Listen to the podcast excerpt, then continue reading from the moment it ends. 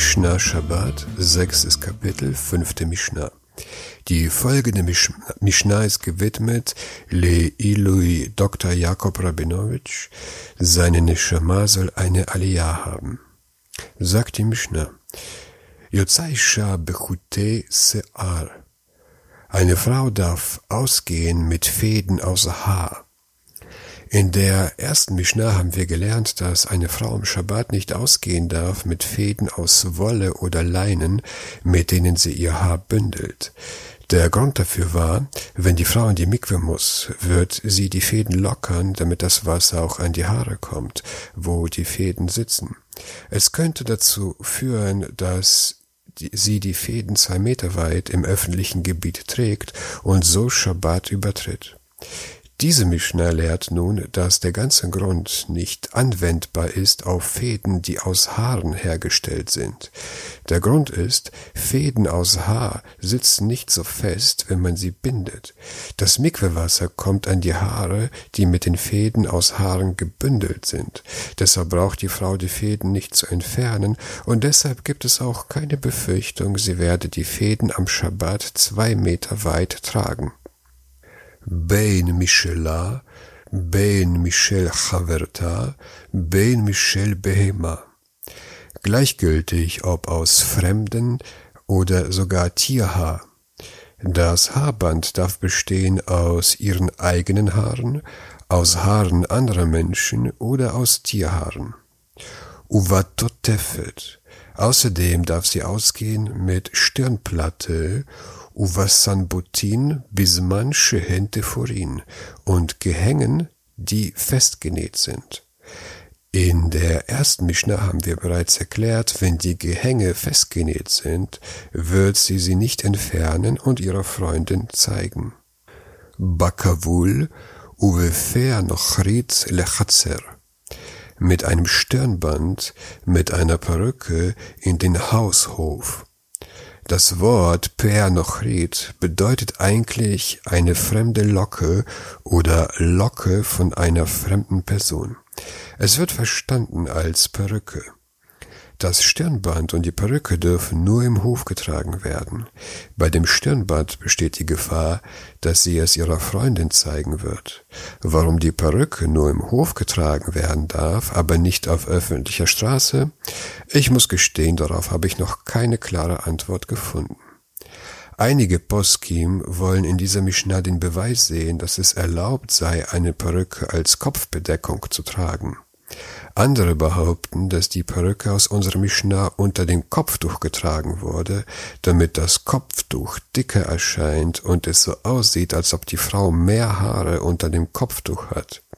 Wie dem auch sei, das ist eine sehr lange Diskussion und hier ist kein Platz dafür.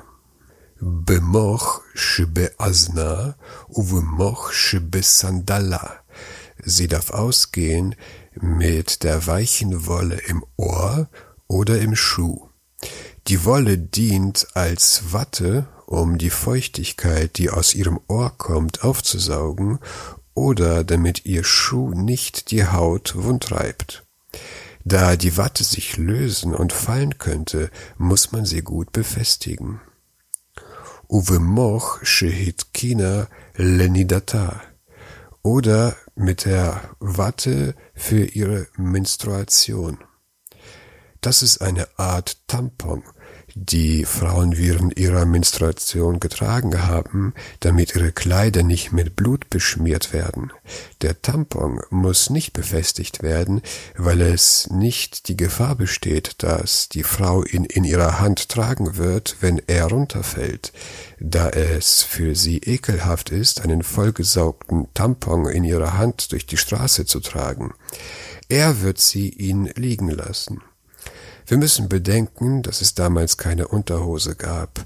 Die kam erst im 19. Jahrhundert. Deshalb konnte der Tampon auch rausfallen. Befilpel uvgargir melach. Sie darf ausgehen mit einem Pfeffer oder Salzkorn. Der Pfeffer und Salzkorn dienten zum Entfernen von Mundgeruch. Uvechol davar shititen letoch pia oder was man sonst in den Mund nimmt. alles, was gegen Mundgeruch hilft. Da man diese Sachen benötigt, gibt es keine Befürchtung, dass man sie auf der Straße aus dem Mund nehmen und tragen wird.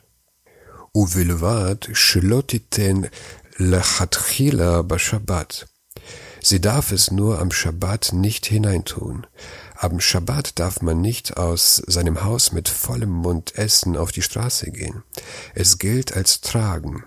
Wenn Pfeffer oder Salzkorn vor Schabbat nicht im Mund waren, darf man es nicht am Schabbat in den Mund tun, weil es sonst aussieht, als ob man es in den Mund legt, um es am Schabbat zu tragen. Ve'im nafal lota chazir und darf es nicht zurücklegen, wenn es herausgefallen ist. Wenn Pfeffer oder Salzkorn gegen den schlechten Mundgeruch herausfallen, darf man sie nicht wieder in den Mund legen, weil es so aussieht, als ob man das macht, um es am Schabbat auf der Straße zu tragen, was nicht erlaubt ist. Shen totevet ve shen shel zahav. Ein falscher Zahn und ein Goldzahn. Ein falscher Zahn ist eine Zahnprothese und ein Goldzahn ist ein Überzug über einen fauligen Zahn. Rabbi Matir, Vechachamim Osrim. Rabbi erlaubt, die Weisen verbieten es. Nach Rabbi Yehuda Hanassi dient der Goldzahn dazu, den fauligen Zahn zu verdecken, und es gibt keine Befürchtung, dass sie ihn rausnimmt und ihrer Freundin zeigt. Nach den Weisen ist der Goldzahn auch ein Schmuckstück, und es gibt die Befürchtung, dass sie ihn rausnehmen und ihrer Freundin zeigen wird, mit der Folge, dass sie ihn zwei Meter weit auf einer öffentlichen Straße tragen würde. Die Halacha ist wie Rabbi.